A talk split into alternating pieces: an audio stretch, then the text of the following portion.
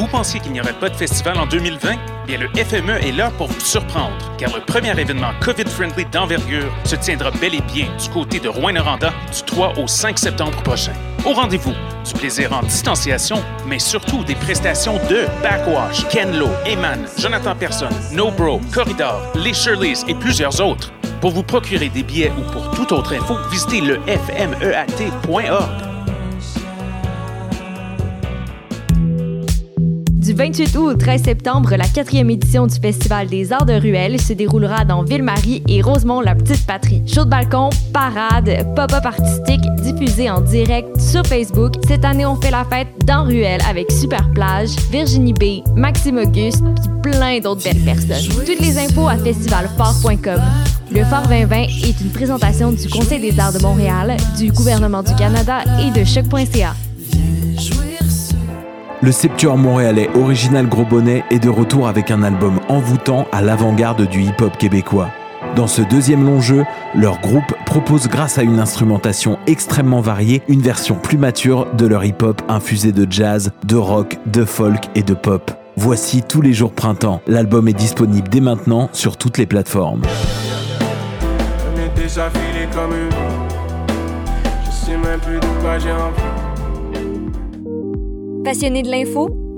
Choc.ca souhaite agrandir son équipe de journalistes numériques. Sujets éclatés, reportages ponctuels écrits et audio, et ouverts à tous les niveaux. Tu veux en savoir plus? Écris-nous ou suis-nous sur la page Facebook de Choc.ca. Vous écoutez une émission de choc.ca.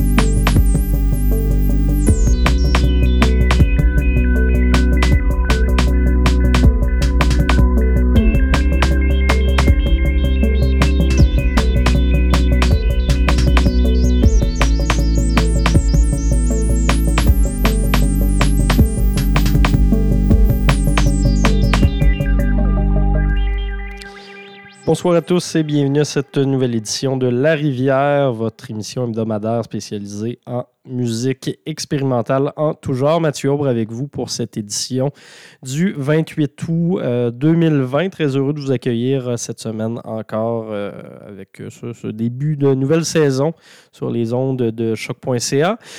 Aujourd'hui, émission spéciale qui sera consacrée majoritairement à Mutec, festival qui se déroulera du 8 au 13 septembre prochain. Il y aura une édition, oui, on n'était pas sûr, euh, mais c'est officiel. Ça se tiendra à Montréal. On va recevoir euh, Alain Mongeau, euh, le, programmateur, un des programmateurs du moins de l'édition euh, montréalaise de Mutech pour parler de cette édition-là avec nous. Une vingtaine de minutes d'entrevue qui vous sera diffusée en milieu d'émission. sinon, juste avant, je prends le temps de vous présenter la pièce qu'on s'est écoutée il y a quelques secondes. C'est une nouveauté. Kelly Lee Owens qui a fait paraître aujourd'hui son tout nouvel album Inner Song, album que j'attendais avec impatience. Euh, ce qu'on s'est entendu, c'est la pièce d'ouverture euh, arpeggio de cette. Euh, arpeggi plutôt parce qu'il y en a plusieurs, hein, c'est au pluriel, de cet album Inner Song. Et on va tout de suite retourner en musique dans quelques instants, encore une fois avec une autre pièce de Kelly Lee Owens, cette fois-ci pièce qu'elle a composée aux côtés de John Cale, rien de moins, donc pièce qui s'intitule Corner of My Sky. Outre tout ça, dans l'émission, on s'écoutera également des entrées, euh, des entrées de Ben Chemi, CMD, Ouri et également Simon Kyoini.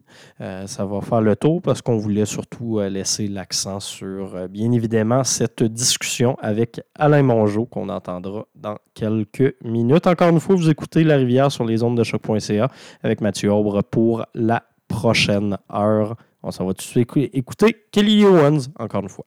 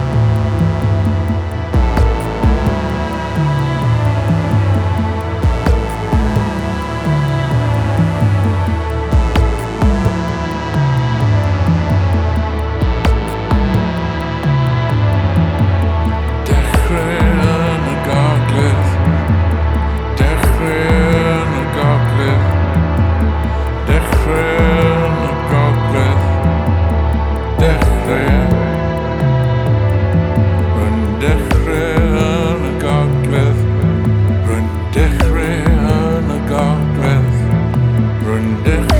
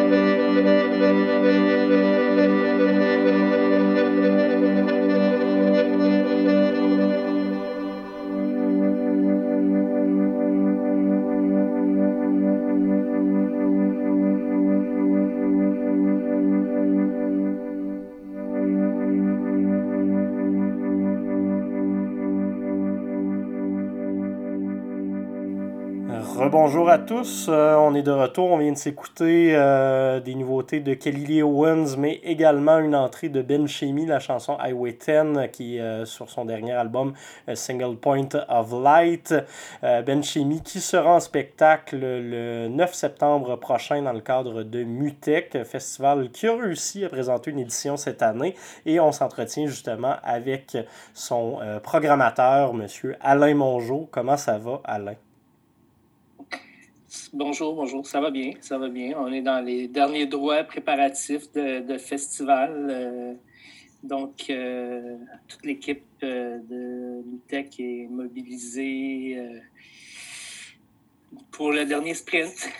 J'imagine que ça, ça a justement dû être une édition, ben, une édition assez spéciale, on, on va s'entendre là-dessus, mais vous avez dû vous retourner comme pas mal de monde, je pense, sur un scène pour euh, venir offrir justement un- un- produit qui est de qualité quand même. Je veux dire, ça, ça, ça se défend très très bien. C'est une programmation qui est assez complète. On a des noms qui sont euh, recherchés puis que j'imagine que vous auriez reçu de toute façon cette année. C'est une programmation qui est très axée euh, sur le Québec, bien évidemment, vu euh, les fermetures de frontières puis les, les, mesures de sécurité recommandées. Mais à, à- à quel point est-ce que cette programmation-là que vous vous présenterez dans, dans deux semaines a dû être réécrite puis réinventée à la dernière minute?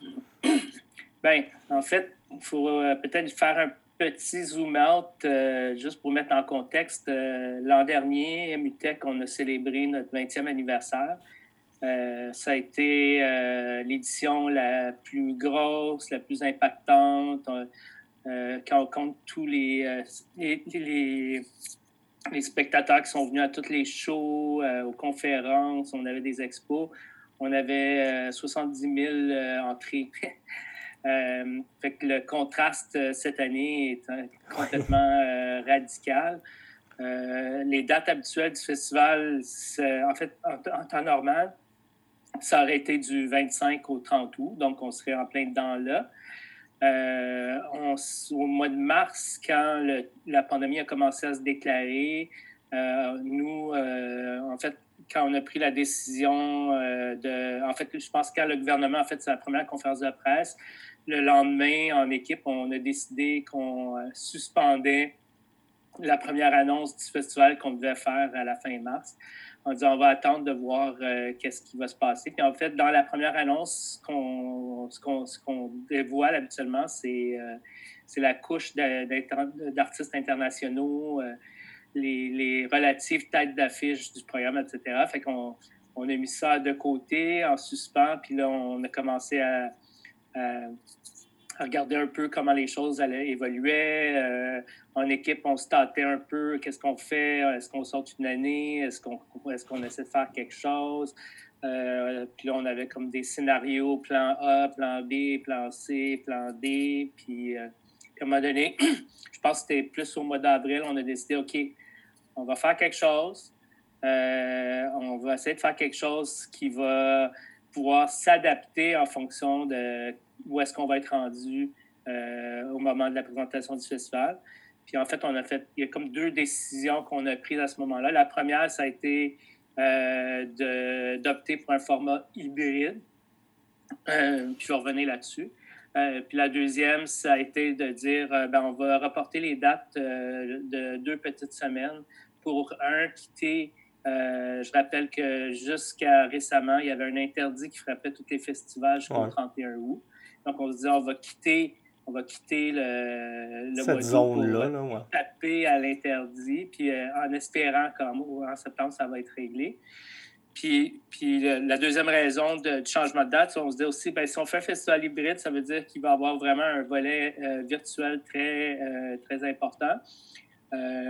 puis dans le fond, on est tous bien d'essayer de, se mettre dans un moment où les gens vont avoir peut-être un peu plus de, euh, de temps à consacrer à ce qu'on va faire, étant donné que déjà, on prévoyait que la rentrée scolaire allait être quand même euh, un, gros, euh, gros morceau.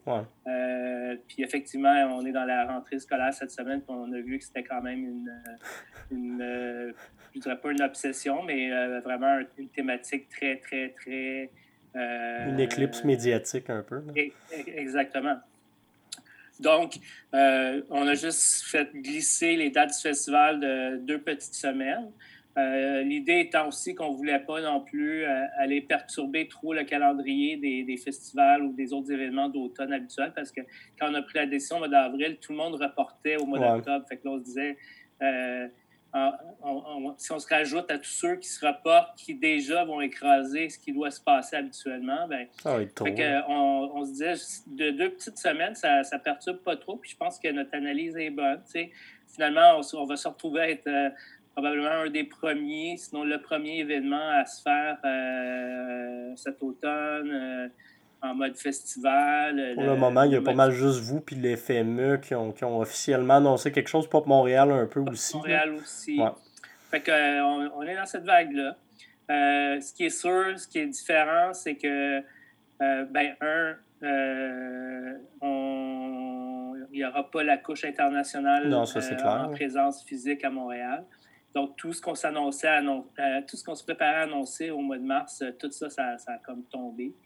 Euh, puis en fait, d'habitude, quand on annonce euh, la programmation internationale, donc au mois de mars, après ça, ce qu'on fait, c'est qu'on vient, on vient compléter avec la programmation locale, ce qu'on n'avait pas fait dans la mouture initiale. ben là, finalement, euh, quand on a décidé d'aller de l'avant avec la tenue d'un événement, on a plongé dans la programmation locale. C'est exactement là où on était rendu dans le temps, disons. Et ce qu'on présente dans donc, le volet physique, c'est à peu près ce qu'on aurait retrouvé dans le festival normal s'il n'y avait pas eu la perturbation liée à, à la COVID. C'est-à-dire que on va présenter en salle, euh, dans deux salles. Euh, donc, on est à la cinquième salle de la Place des Arts, puis dans le dôme de la salle. Euh, un certain nombre de performances. En fait, il y en a une trentaine. ce qui est à peu près la proportion qu'on a à chaque année dans le festival. le festival présente habituellement 50% de contenu, disons, local, canadien, 50% de contenu international. Donc, on, c'est comme si euh, on, fait ce qu'on fait d'habitude, mais sans toute la dimension internationale pour ce qui est des trucs euh, euh, en salle. Mais même une, des, des, choses que je trouvais intéressantes, c'est que Mutec, on le sait à chaque année, vous, vous, mettez des efforts, puis ça paraît pour avoir une programmation qui est paritaire et qui est inclusive. C'est une des, des, des, rares programmations qui, année après année, réussit à être dans une zone paritaire au, niveau de sa programmation. Puis même là, avec les, les, les défis supplémentaires que, que, la COVID a amené, c'est un objectif qui est quand même atteint cette année, encore une fois. Ce que d'autres festivals n'ont pas vraiment réussi à faire euh, peut-être dans, dans, dans, dans, les prochains mois. Donc, euh, euh ben, déjà, bravo pour ça. Là. Oui, cet élément-là, en fait, c'est un truc, ça fait longtemps qu'on travaille là-dessus. Euh, puis la première fois qu'on a atteint, euh, disons, une zone, euh, la parité à, tous les niveaux, là, je veux dire, avec la programmation internationale, c'était il y a deux ans. ça nous a pris plusieurs années avant d'y arriver, mais on dirait que maintenant, depuis ce temps-là, les réflexes sont assimilés. puis ça fait trois ans de suite qu'on réussit. en fait, je te dirais, même de le mentionner maintenant, on trouve que c'est peut-être plus si pertinent que ça.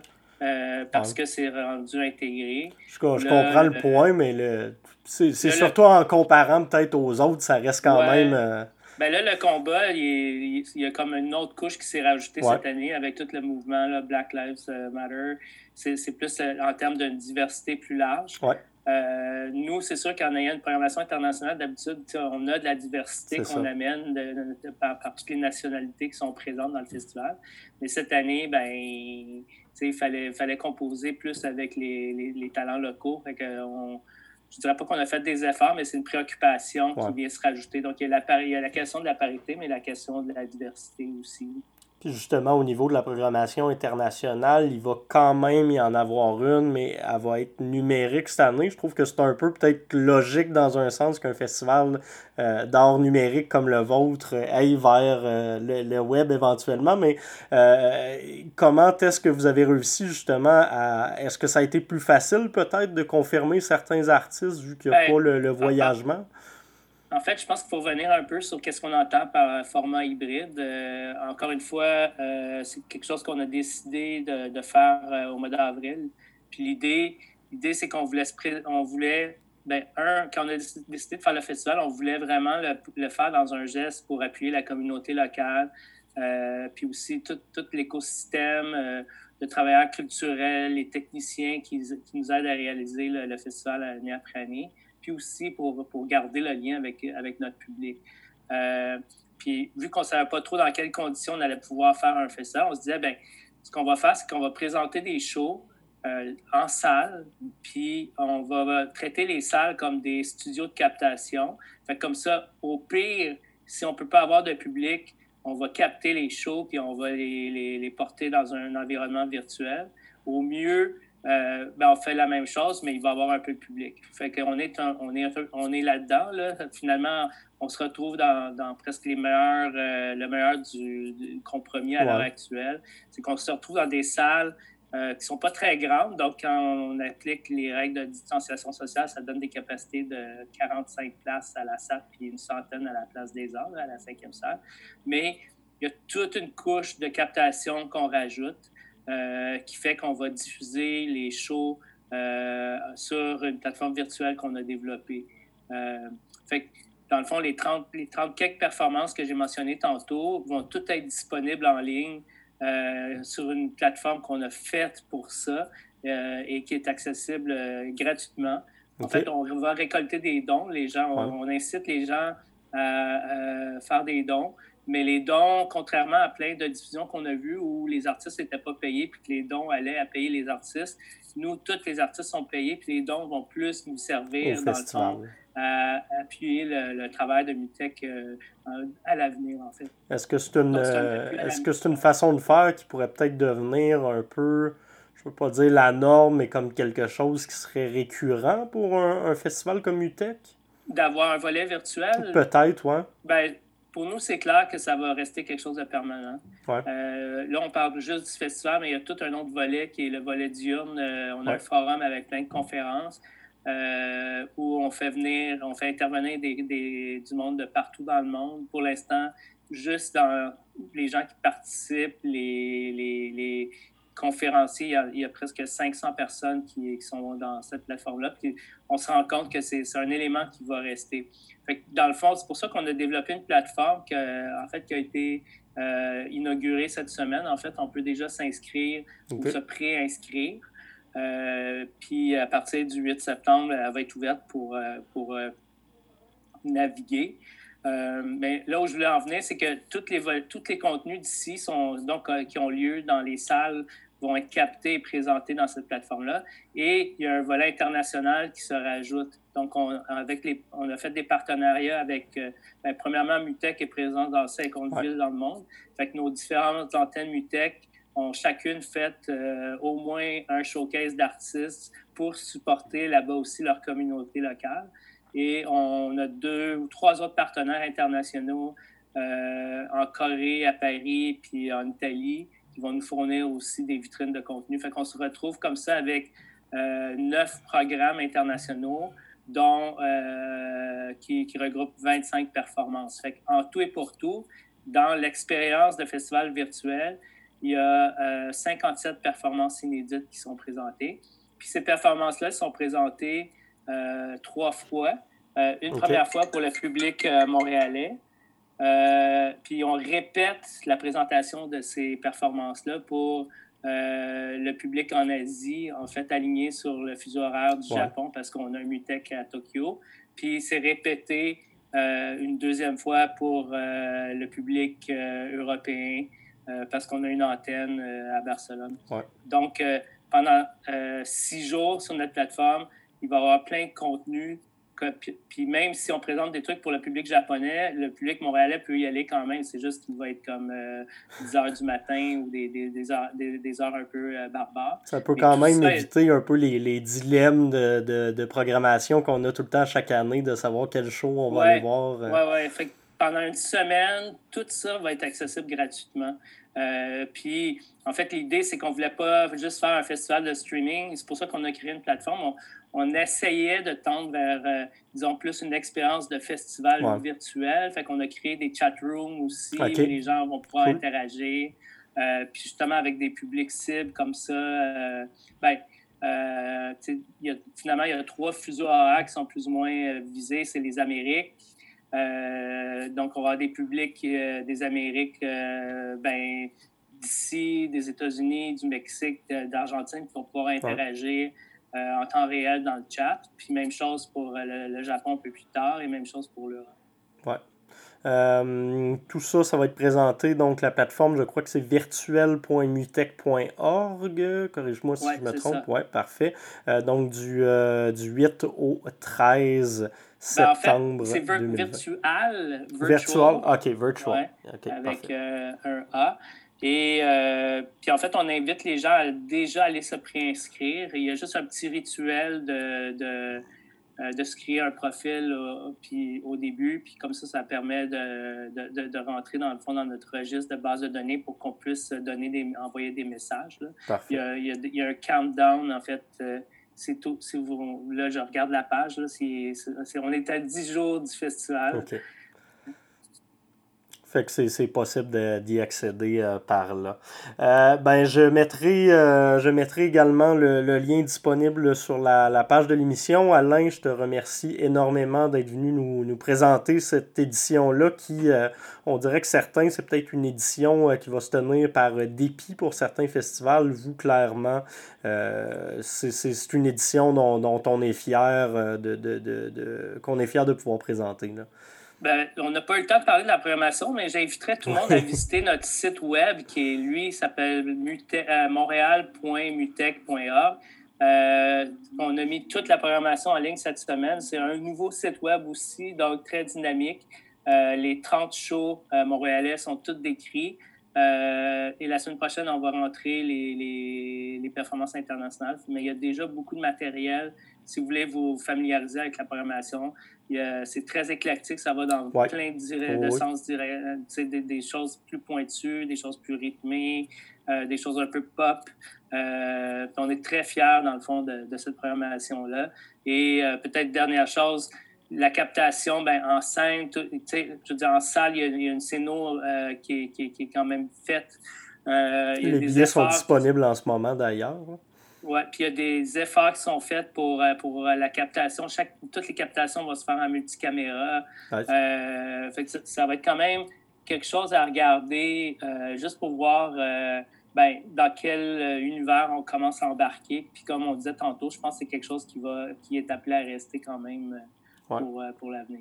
Puis pour se mettre un peu dans, dans ce bain-là, nous, on va retourner en musique à l'instant. Je vous ai préparé un bloc avec quelques artistes une sélection personnelle. On écoutera CMD, on écoutera Ouri et également euh, Simon Kioini qui est euh, membre du, euh, du duo Musique Nouvelle, tous qui présenteront des spectacles dans le cadre des Nocturnes de Mutech. Alain, encore une fois, merci et à la prochaine. Merci. Thank you.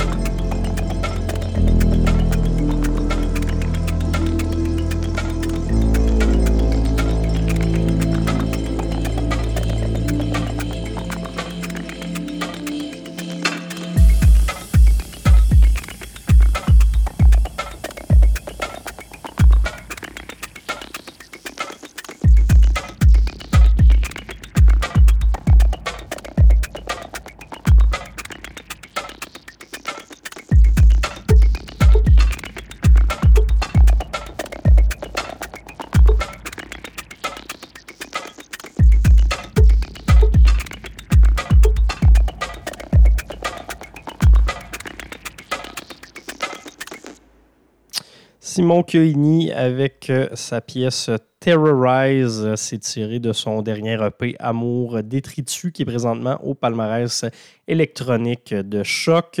Juste avant, vous avez eu droit à une pièce de Ouri. Ça date de 2018. We Share Our Blood. C'est tiré d'un EP euh, du même titre qu'elle avait fait paraître. Si je me souviens bien, c'est sur l'étiquette Make It Rain, euh, étiquette de musique urbaine de bon sound qui, qui est gérée par Vince de Dead Obies et on avait ouvert le tout avec Elementals, pièce titre du EP de CMB. Voilà tout pour euh, notre émission d'aujourd'hui. Je vous remercie énormément d'avoir été à l'écoute. Merci encore une fois à Alain Mongeau qui est venu nous présenter la programmation de Mutech. Je vous rappelle pour euh, découvrir tous les détails, c'est mutech.org ou le virtual.mutech.org pour assister au spectacle. Nous autres, on se retrouve la semaine prochaine avec un autre épisode de La Rivière.